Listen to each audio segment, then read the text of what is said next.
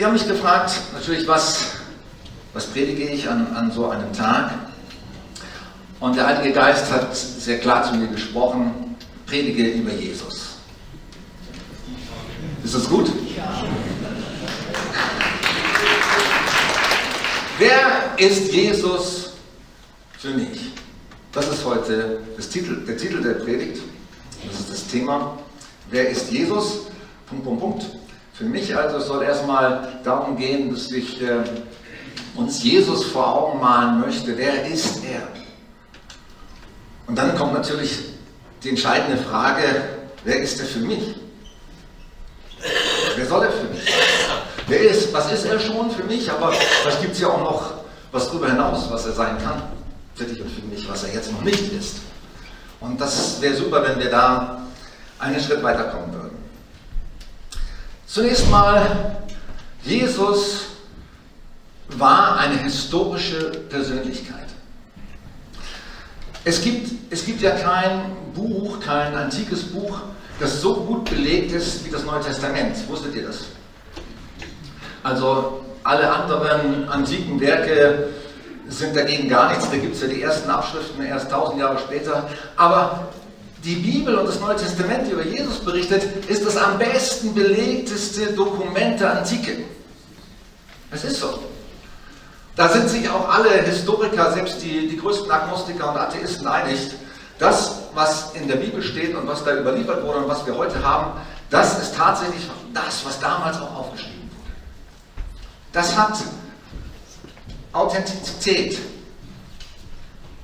Außerdem gibt es zusätzlich noch zur, zum Neuen Testament und zur Bibel noch viele außerbiblische Berichte von römischen und jüdischen Historikern, die beschreiben, es gab einen Mann, Jesus von Nazareth, der hat gelebt, der hat gepredigt, der hat geheilt und der ist am Kreuz gestorben. Das alles ist nicht nur von, von Christen erfunden worden, die eine neue Religion gründen wollten, sondern es ist historische Tatsache. Es ist wichtig, dass wir unseren Glauben nicht nur auf Gefühle aufbauen, nicht nur auf äh, irgendwas, was wir gerade empfinden und was wir denken, es könnte wahr sein, sondern auf Fakten, auf Tatsachen. Und in Jesus, in der Person von Jesus, haben wir da sehr gute Karten und sehr viele historische Indizien, dass er tatsächlich gelebt hat. Manche denken auch, ja, Christen oder Menschen, die, die an Jesus glauben oder die an einen Gott überhaupt glauben, äh, die haben nicht so richtig nachgedacht. Das sind so Menschen, die, das sind so die Loser der Gesellschaft, die irgendwo mit ihrer eigenen Kraft am Ende gekommen, gekommen sind und dann nicht mehr weiter wussten. Und dann brauchten sie irgendeinen Notnagel. Ne? Und das war dann Jesus. Kennt ihr solche Leute, die so denken? Ähm, aber wenn wir mal reinschauen, auch in die Gesellschaft, was für Leute Christen sind und wie sie auch äh, an Jesus, zum Glauben an Jesus gekommen sind, sagt euch der Name Norman Rentrop etwas. Ähm, Norman Rentrop ist einer der bekanntesten und bedeutendsten Verleger in Deutschland, Sachverleger von Sachbüchern. Und er hat auch das äh, den Fernsehkanal Bibel TV gestartet und gegründet. Und er ist mit 40 Jahren, als er auf seiner erfolgreichsten Zeit war in seinem Leben, ist er ins Fragen gekommen und hat gesagt, ist das alles? Und wisst ihr, was er gemacht hat? Er hat in der Bibel gelesen. Es ist eine gute Idee, in der Bibel zu lesen. Und durch das Bibellesen ist der Mann zu der Erkenntnis gekommen, diesen Jesus, den gibt es tatsächlich. Einer meiner Stars und Leute, die, denen ich nachgefolgt bin, ist Bernhard Langer, der berühmteste deutsche Golfprofi. Ähm, er ist auch an den Punkt gekommen, an den Höhepunkt seiner Karriere. Er hat gesagt, ich will der bedeutendste, der wichtigste, der größte, der erfolgreichste Golfer aller Zeiten werden. Hat er auch geschafft. Mit 35 Jahren hat er das Masters gewonnen in den USA. Und dann ist er in ein tiefes Loch gefallen. Was hat er gemacht? Er hat die Bibel gelesen. Und er ist zu der Überzeugung gekommen durch, durch das Bibellesen, dass es diesen Jesus gegeben haben muss. Ich könnte euch noch viele Leute aufzählen. Bono, der Leadsänger von U2. Ein tief überzeugter äh, Nachfolger von Jesus, der zu der Überzeugung gekommen ist, kann euch das Zitat vorlesen von ihm. Die Heilige Schrift lässt sich nicht so leicht vom Haken, sagt Bono, YouTube-Sender. Wenn die Leute sagen, er ist ein guter Lehrer und ein Prophet, ein wirklich netter Kerl, dann ist nicht, das nicht das, was Jesus von sich selber dachte. Man steht also vor der Herausforderung, dass Jesus entweder der war, für den er sich selber ausgab, der Sohn Gottes, der Messias, Gott selbst, oder ein völlig durchgeknallter Spinner. Da muss man eine Entscheidung treffen. Und ich glaube, dass er der Sohn Gottes war.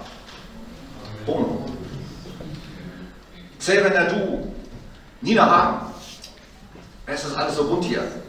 Ich Glotz TV. Kennt ihr Nina? Wer kennt noch Nina Hagen? Das ist Mitglied aus der Generation. Sie sind zum Glauben an Jesus gekommen. Warum? Sie sind überzeugt worden von Fakten. Nicht nur so ein kleines Strohfeuer, so ein Gefühl. Nein, Fakten, Tatsachen haben sie überzeugt. Diesen Jesus hat es gegeben. Dazu auch noch viele Physiker, Chemiker, ich habe das mal gegoogelt in der Vorbereitung der Predigt, wie viele Nobelpreisträger an Jesus glauben. Das ist der Hammer. Glaube und Wissenschaft widerspricht sich kein bisschen.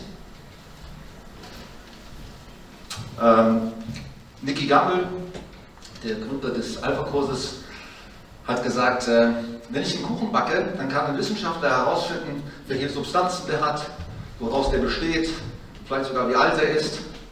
Aber die können nicht herausfinden, wer den Kuchen gebacken hat und warum. Oder? Und so gehen Wissenschaftler, die wirklich klug sind und nachdenken, auch an die Sache ran. Sagen, wir können alles Mögliche erforschen. Aber wer diesen Kuchen nicht selbst, diese Welt, das Universum gebacken hat und warum, das kann nur einer beantworten und das ist der, der es gemacht hat. Vor kurzem auch der Sänger Lou Bega, Mambo Number 5. Er ist in Urlaub gefahren mit seiner Familie, hat er vergessen, Bücher mitzunehmen, es hat geregnet, ich glaube auf den Malediven. Und zum Glück gibt es Gideon, die Gideon-Organisation, die in jedes Hotelzimmer ein neues Testament legt. Da hat er das Neue Testament gelesen, weil er nichts Besseres zu tun hatte. Und ist überzeugt worden, diesen Jesus, den muss es tatsächlich gegeben haben. Ist zum Glauben. Ich habe ihn schon eingeladen, dass er hier spricht, bei Kirche für alle ob er kommt. Ein Mann, der bloß die Aussagen von Jesus macht, wäre kein großer moralischer Lehrer, er wäre verrückt, ungefähr so wie ein Mann, der sagte, er sei ein Spiegelei. Du müsstest dich entscheiden, entweder war oder ist dieser Mann der Sohn Gottes oder er ist verrückt oder noch schlimmer. Man kann ihn als Narren einsperren, man kann ihn anspucken, ihn als Dämon töten oder man kann zu seinen Füßen fallen und ihn Herr und Gott nennen. Aber kommen Sie mir nicht mit diesem moralisierenden Quatsch, er sei ein großer menschlicher Lehrer. Diese Option hat er uns nicht offen gelassen. Das wollte er nie. Wer hat es gesagt? C.S. Lewis, einer der bedeutendsten Philosophen, Literaturwissenschaftler und Professor, der die Chroniken von Narnia geschrieben hat. Also Jesus, was wissen wir über Jesus? Er war ein Lehrer und ein Heiler. Was hat denn Jesus gelehrt? Am bekanntesten ist sicherlich die Bergpredigt. Viele Leute sagen, ja, die Bergpredigt ist super, aber viele, die das sagen, haben es meistens gar nicht gelesen. Die Bergpredigt ist wirklich super. Da werden fast alle wichtigen Themen angesprochen, die nicht nur für damals, sondern auch für heute bedeuten. Da stimmen fast alle Menschen mit überein. Oder seine Gleichnisse und seine Kurzgeschichten wie die vom verlorenen Sohn oder vom barmherzigen Samariter. Hey, das sind Klassiker. Wenn man die erzählt und, und wiedergibt, ich kann ja nicht so tief heute einsteigen, machen wir so einen kleinen Überriss, da wird man gepackt. Solche Geschichten hat kein anderer erzählt. Das packt Menschen, damals bis heute, und berührt sie und erklärt ihnen, das ist die Wahrheit. Wenn man Jesus hört, wenn man seine Geschichten hört, seine Predigten hört, dann erkennt man, das ist die Wahrheit. Das stimmt, was dieser Mann sagt. Und nicht nur, dass er es gesagt hat, er ist auch bestätigt mit vielen Wundern. Hey, der hat Wasser zu Wein verwandelt. Finde ich ja mit eines der coolsten Wunder. Ich trinke so gerne Wein. Jesus war nicht gegen Wein trinken. Die Party waren schon alle betrunken, als er anfing. Nicht, dass Jesus will, dass wir uns betrinken, ne? versteht mich nicht falsch, aber er war niemand, der gegen das Leben war. Oder er ist auf dem Wasser gegangen. Hat, das ist ja unser Leitbild für unsere Kirche, er hat aus zwei Fischen und fünf Broten 5000 Menschen gespeist und sie satt gemacht. Hey, das sind nicht irgendwelche Grimms Märchen. Das ist passiert, das haben Tausende von Menschen gesehen und bezeugt. Was war das für ein Mensch? Gab es noch einen zweiten? Gab es so jemanden wie Jesus, der in irgendeiner Weise vergleichbar ist mit ihm?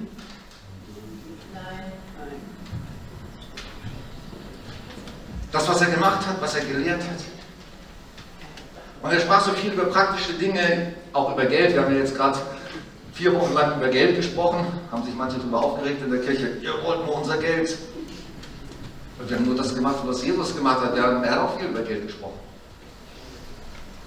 Oder er hat so viel über Himmel und Hölle. Es gab keinen in der Bibel, der so viel über die Hölle gesprochen hat wie Jesus. Wusstet ihr das? Wir machen eine Predigtreihe im September zwischen Himmel und Hölle. Wichtiges Thema.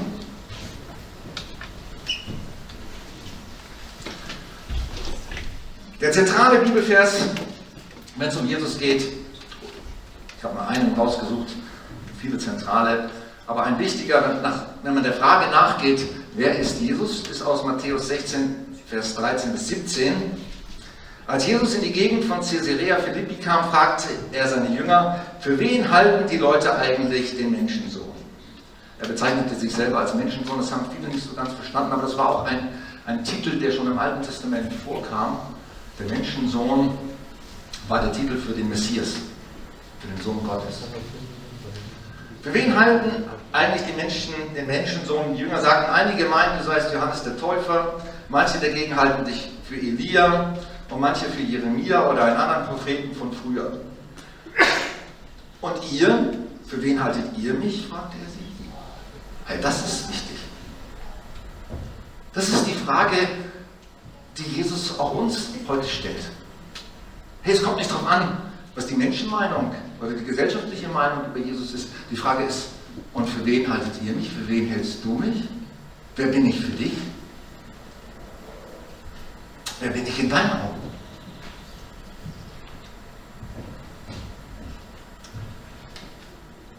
Da antwortete Simon Petrus, das war ja immer der Erste, der den Mund aufgemacht hat.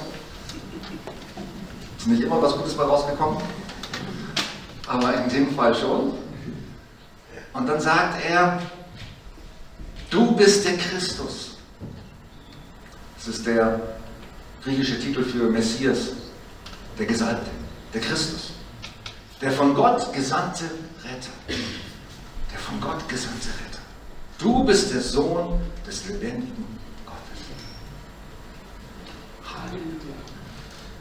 Und Jesus sagt ihm, du kannst dich wirklich glücklich schätzen, Simon, Sohn des Jonah. Diese Erkenntnis hat dir mein Vater im Himmel gegeben. Von sich aus kommt ein Mensch nicht zu dieser Einsicht. Es gibt viele Fakten über Jesus, dass er gelebt hat, dass er geheilt hat, was er gepredigt hat, dass er ein außergewöhnlicher, ein, einzigartige Persönlichkeit war. Da gibt es historische Fakten dafür. Aber zu dieser Erkenntnis, du bist der Messias, du bist der Sohn Gottes, du bist der Retter. Zu dieser Erkenntnis kommt man nicht allein. Da muss uns jemand helfen. Da muss uns der Vater im Himmel durch den Heiligen Geist helfen. Er muss uns das in unserem Herzen klar machen. Und wenn du heute diese Predigt hörst und diese Botschaft hörst über Jesus, dann bin ich mir sehr bewusst, dass meine Worte alleine nichts bewirken, sondern ich bete dafür, dass der Heilige Geist hier jedes Herz berührt und anspricht. Und wenn die Worte gesprochen werden, dass er sich damit verbindet in deinem Herzen und dir klar macht und der Vater im Himmel dir das offenbart. Das ist die Wahrheit. Das kann ich nicht tun. Diese Offenbarung, die kann nur Gott selbst dir dein Herz. Aber wenn du offen bist, dann wird er das tun. Von sich aus kommt niemand, ein Mensch, zu dieser Einsicht. Es gibt Menschenmeinungen, nicht nur über Jesus, es gibt überhaupt viele Menschenmeinungen, oder? Und was ist wichtiger? Menschenmeinung oder Gottes Offenbarung? Eine sehr schwierige Frage, wo ich die Antwort stelle. Muss man lange überlegen. Was ist wichtiger? Menschenmeinung, gesellschaftliche Meinung oder die Offenbarung Gottes? Die Offenbarung Gottes ist so wichtig. Wir brauchen die Offenbarung Gottes. Ja, die Bibel äh, ist voll Offenbarung Gottes. Manche Leute fragen mich, warum hast du eigentlich immer so eine kleine Bibel dabei? Kann man ja gar nicht dran lesen. Wichtig ist, die, die Größe der Bibel ist nicht entscheidend. Was ist wichtig an der Bibel? Dass kein Staub drauf ist. Dass man sie liest. Das ist wichtig an der Bibel. Gottes Offenbarung. Es gibt so viele Menschenmeinungen über und gesellschaftliche Meinungen über alle möglichen Dinge. Aber was wirklich zählt, ist die Offenbarung Gottes. Wie ist Mose denn auf die Erkenntnis gekommen, wie Gott die Welt geschaffen hat? War er dabei?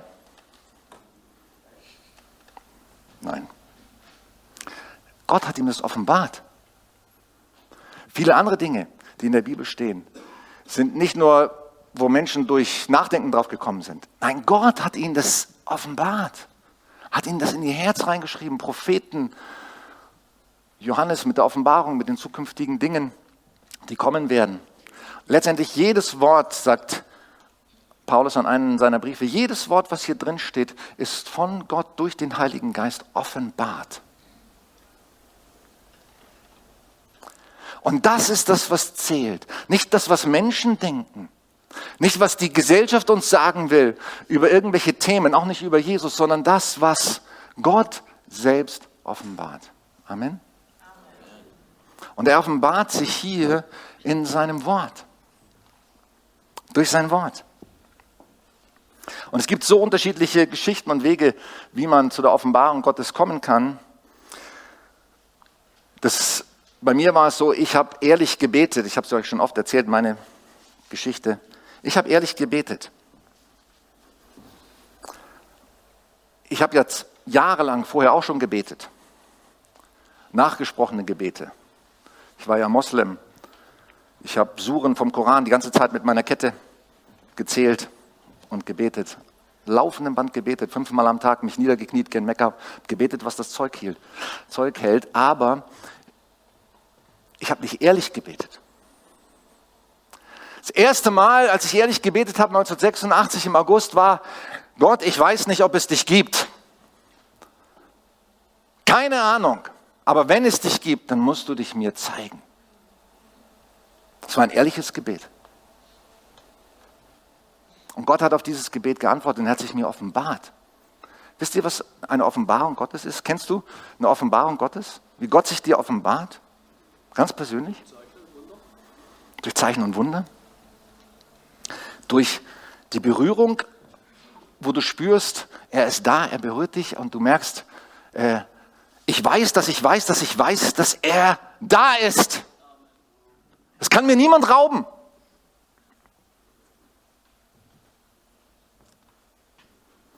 Oder die Bibel lesen. Wie gesagt, ich habe schon ein paar Geschichten erzählt, wo Menschen angefangen haben, die Bibel zu lesen. Ich glaube, der wichtigste Weg für die meisten Menschen ist, dass sie anfangen, die Bibel zu lesen. Und Gott wird sich offenbaren, wenn du die Bibel liest. Er wird zu deinem Herzen sprechen durch diese Worte, weil er sich dazu stellt und sagt, das ist mein Hauptweg, mein Königsweg, wie ich mich offenbaren werde und offenbaren will. Wunder erleben, du hast es gesagt, Zeichen und Wunder. Menschen kamen zum Glauben auch durch Wunder bei Jesus, das stimmt. Aber zum Beispiel die zehn Aussätzigen, da wurden, kam nur einer zurück, oder? Also Wunder allein.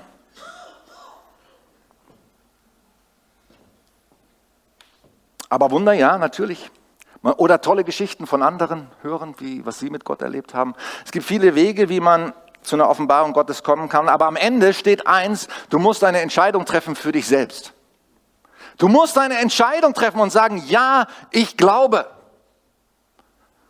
Ich glaube. Ich liebe den, die Geschichte der Polarexpress, habe ich auch schon hier als äh, Kamanzi-Gottesdienst gemacht, wo er, wo der steht mit dem Glöckchen und das Glöckchen, er hört das Glöckchen nicht und sagt, warum hör, wer hat der Glöckchen? Ich höre das Glöckchen nicht. Und dann sagt er sich, überwindet er sich und sagt, ja, ich glaube. Und klingelingeling fängt es an zu läuten. Du musst eine Entscheidung treffen sagen, ja, ich glaube. Und das auch bekennen. Und Petrus hat das gemacht und er hat sich entschieden, er hat das ausgesprochen. Und wisst ihr, darauf kommt es am Ende an, wozu du dich entscheidest, was du glaubst und was du bekennst. Jesus ist nicht nur ein moralischer Lehrer, er ist Gott. Ich habe es ja vorhin schon gesagt, C.S. Lewis oder Bono haben gesagt, hey, wenn man Jesus reduzieren will auf einen moralischen Lehrer, dann ist er entweder, ist das totaler Bullshit, weil das ist nicht das, was er gesagt hat, oder er ist verrückt. Man kann Jesus nicht reduzieren auf einen guten Menschen, auf einen interessanten Philosophen oder Propheten. Nein, Jesus hat behauptet, ich bin Gott. Und deswegen wurde er auch gekreuzigt, wegen keinem anderen Grund. Deswegen wurde er abgelehnt. Weil er da nichts hinterm Berg gehalten hat. Das hat er behauptet von sich selber. Und wenn du die Bibel liest, hey, von Anfang bis zum Ende geht es darum, dass Jesus Gott ist. Er war an der Schöpfung beteiligt. Am Anfang war das Wort, das Wort war bei Gott und das Wort war Gott. Und Gott sprach das Wort und alles, was entstanden ist, durch das Wort entstanden. Hey, durch Jesus ist alles gemacht, was gemacht worden ist. Nichts ist außerhalb von ihm gemacht und für ihn gemacht. Er war an der Schöpfung beteiligt und von Anfang bis zum Ende, von, von, offen, von 1. Mose bis Offenbarung geht es um Jesus. Und er ist das Zentrum in allem.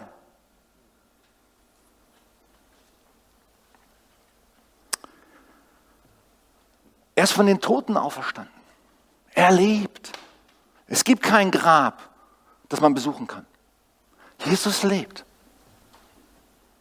Er ist durch Wände gegangen, plötzlich erschienen bei den Jüngern, wieder verschwunden. Dann ist er in den Himmel aufgefahren und da sitzt er zur Rechten des Vaters.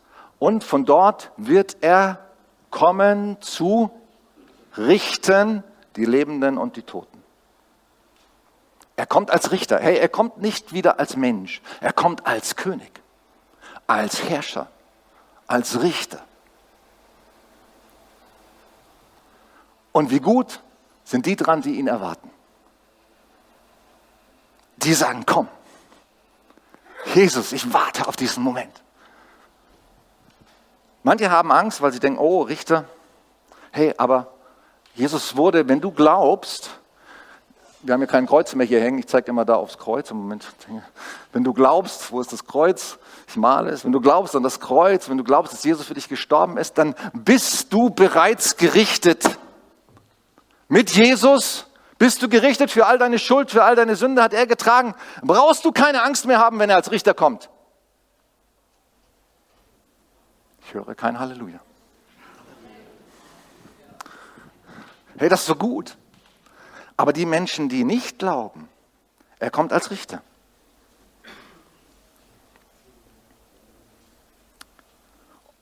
Und wir denken ja immer, wenn wir das Lamm Gottes hören, das ist so was ganz Sanftes und was ganz Braves. Ich habe jetzt gerade eine Offenbarung gelesen. Dann wird der, das Zorn, der Zorn des Lammes sich offenbaren. Wow. Der Zorn des Lammes.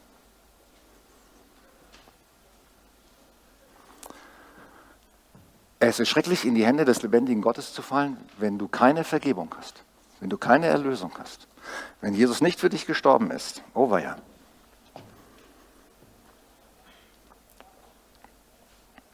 Er ist der König, der König der Welt. Und durch, die, durch Jesus hat sich in der Welt alles verändert.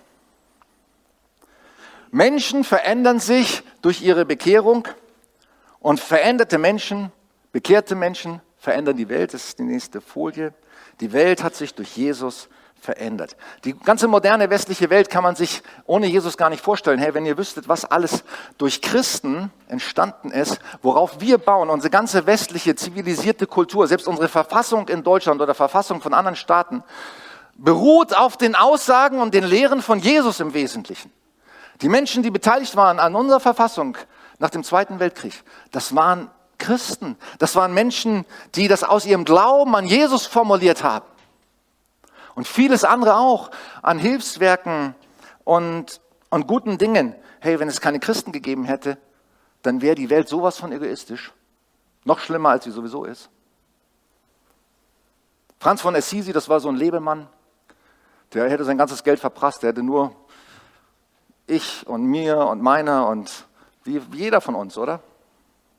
Aber als er Jesus erkannt hat, hey, der hat sich komplett verändert. Der hat alles sein Geld den Armen gegeben. Gesagt, ich brauche nichts mehr. Ich lebe für andere, ich diene anderen.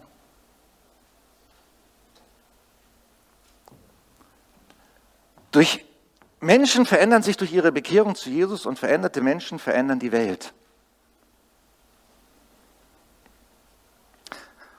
Die meisten humanitären Hilfswerke wurden von Christen gestartet. Von Menschen, die der Überzeugung waren, ich habe mein Leben verloren, ich brauche nichts mehr für mich selber, ich will anderen dienen. Super. Wir können uns das nicht vorstellen, wir könnten uns das nicht vorstellen. Hey, denk mal drüber nach. Es würde in dieser Welt keine Christen geben, keine Menschen, keine Nachfolger von Jesus geben, die sagen, ich möchte so leben wie Jesus. Das möchten wir uns nicht vorstellen.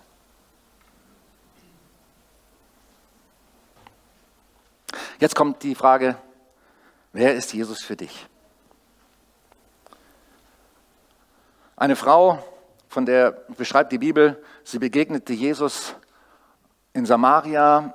Jesus hatte eine Offenbarung, er soll an dem Brunnen bleiben. Die anderen haben nur ihre eigenen Gedanken im Kopf gehabt. Ihr könnt das nachlesen, Johannes 4. Er wusste, ich soll einem Menschen begegnen, der mich braucht. Und die Frau kam zum Brunnen Sie war verzweifelt, sie war fünfmal geschieden, sie war ausgestoßen von der Gesellschaft. Sie durfte gar nicht zur anderen Zeit, zur selben Zeit an den Brunnen gehen wie die anderen. Und äh, Jesus hat sie gesehen, er kannte sie. Hey, das ist so gut. Wenn dein Leben zerbrochen ist, ich habe eine gute Nachricht für dich. Jesus kennt dich, er sieht dich, er liebt dich und er will dir begegnen. Jesus kommt ins Gespräch mit dieser Frau. Und er sagt ihr das erste Mal überhaupt, dass er sich einem Menschen als Messias offenbart, war diese samaritanische Frau. Und er offenbart sich ihr und erklärt ihr, wer er ist, spricht prophetisch in ihr Leben hinein und sie erkennt, er ist ein Prophet und, und sie erkennt, er ist mehr als ein Prophet. Er ist Gott. Mir ist Gott begegnet. Und es hat mir Hoffnung gegeben. Und Gott liebt mich. Gott kennt mich. Hey, wenn dir Gott begegnet und wenn du weißt, Gott liebt mich, er liebt mich wirklich. Gott sagt mir ganz oft, wenn ich mit ihm rede, weißt du, dass ich dich viel mehr lieb, liebe, als du es weißt? Das ist so schön. Dass uns jemand so sehr liebt. Viel mehr, als wir das wissen. Ich liebe dich viel mehr, als du das weißt. Und wenn unser Leben zerbrochen ist, von was auch immer, von eigener Schuld, von eigenem Versagen, von fremder Schuld, erstmal ist es Jesus egal. Warum? Weil er sagt, ich liebe dich, ich will dein Leben neu machen. Ich will dich neu machen. Ich will dir neues Leben geben. Ewiges Leben. Erfülltes Leben. So schön, oder? Für jeden Menschen. Und er will unser persönliches persönlicher Freund sein. Als ich zum Glauben kam, ich war ja fix und fertig, verzweifelt, es wäre wär wahrscheinlich nicht lange gebraucht, da wäre ich auch tot gewesen, äh, im Gefängnis oder verzweifelt mir das Leben genommen, ich weiß es nicht.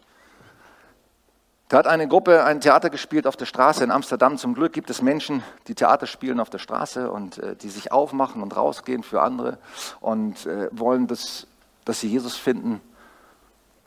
Und worum ging diese, dieses Theaterstück? Dass Jesus unser Freund sein will.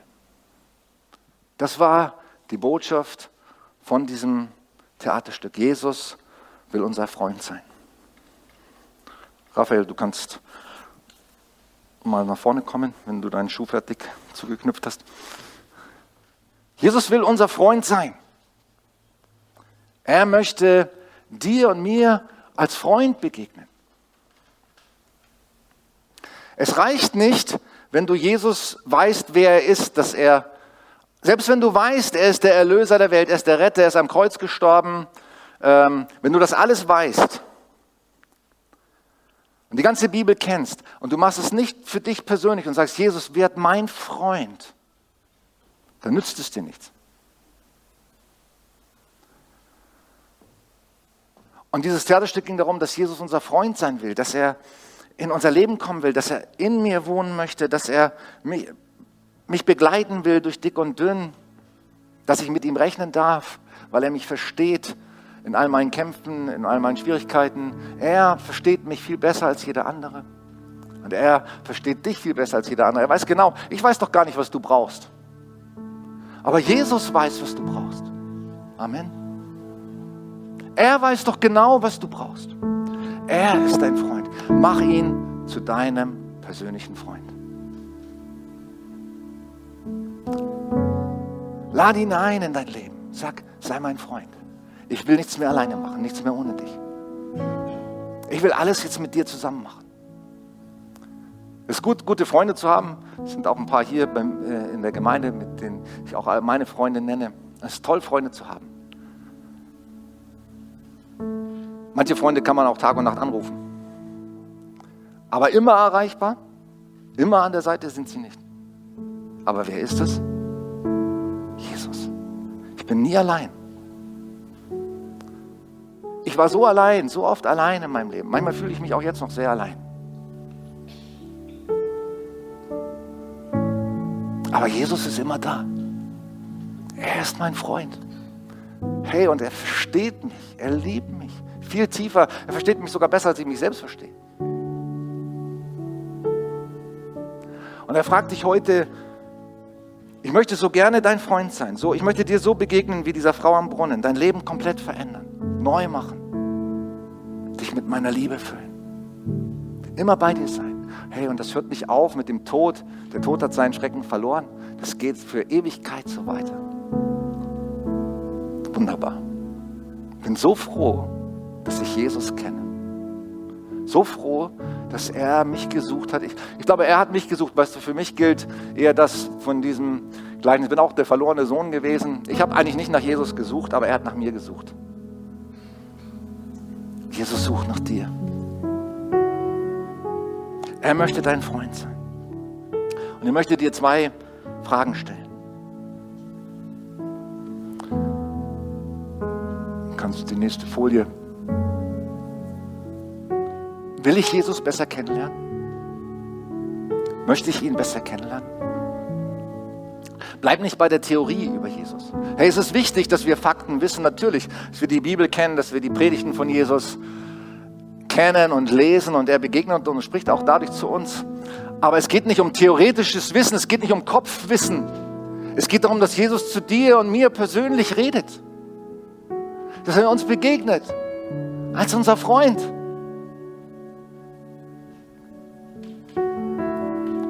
Willst du Jesus besser kennenlernen? Sag ihm das.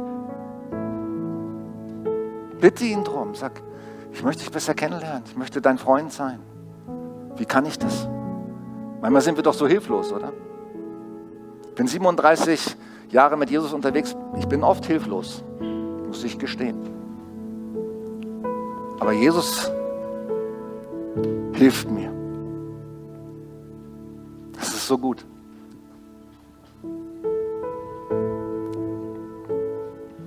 Willst du mich besser kennenlernen? Sag ja zu ihm, lad ihn ein, rede mit ihm. Welche Schritte unternehme ich dafür? Was kann ich tun? Mehr in der Bibel lesen zum Beispiel. Sehr gut, das ist das Wichtigste, dass du in der Bibel liest. Aber nicht nur in der Bibel lesen, sondern sprich mit Jesus offen darüber, ehrlich, über das, was du liest. Sag ihm auch deine Meinung, was du nicht verstehst. Das hält er aus. Sprich mit ihm und er wird dir erklären, Stück um Stück. Ähm, mir sagt Gott auch manchmal, sagt, wenn ich manche Dinge nicht verstehe in der Bibel, sagt, das brauchst du jetzt noch nicht wissen. Lass einfach los. Lies weiter. Beiß dich nicht an irgendwas fest, was du nicht verstehst. Halt dich an dem, was du verstehst. Was Jesus dir zeigt und offenbart.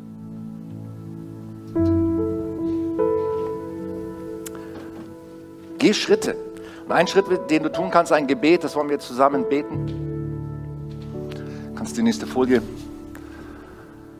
Ein Gebet, man sagt so in amerikanischen nennt man das The Sinner's Prayer oder hm, im Deutschen ein Lebensübergabegebet. Und ich möchte euch die Gelegenheit geben, mit mir zusammen dieses Gebet zu sprechen als ein ehrliches, aufrichtiges Gebet. Wenn du es glaubst, die Bibel sagt, was du mit deinem Herzen glaubst und was du mit deinem Mund aussprichst, das wird geschehen. Lass uns aufstehen zusammen. Wer immer das mitbeten möchte, darf das laut tun. Wenn du manche Formulierungen nicht magst, manche sagen, ja, ja, ich habe mir schon Jesus in mein Leben eingeladen, dann muss ich ja nicht nochmal sagen, komm in mein Leben. Ich bin 37 Jahre Christ. Ich glaube, ich habe schon 150 Mal gesagt, Jesus, komm in mein Leben. Das heißt nicht, dass ich nicht glaube, dass er da ist. Versteht ihr, was ich meine? Jesus, glaube ich, weiß, was ich damit meine. Lass uns zusammen beten. Vater im Himmel, sag's laut mit mir zusammen. Ich danke dir, dass du mich kennst und liebst. Danke, Jesus, dass du Mensch geworden bist, damit ich dich kennenlernen kann. Ich habe vieles falsch gemacht in meinem Leben. Das tut mir leid.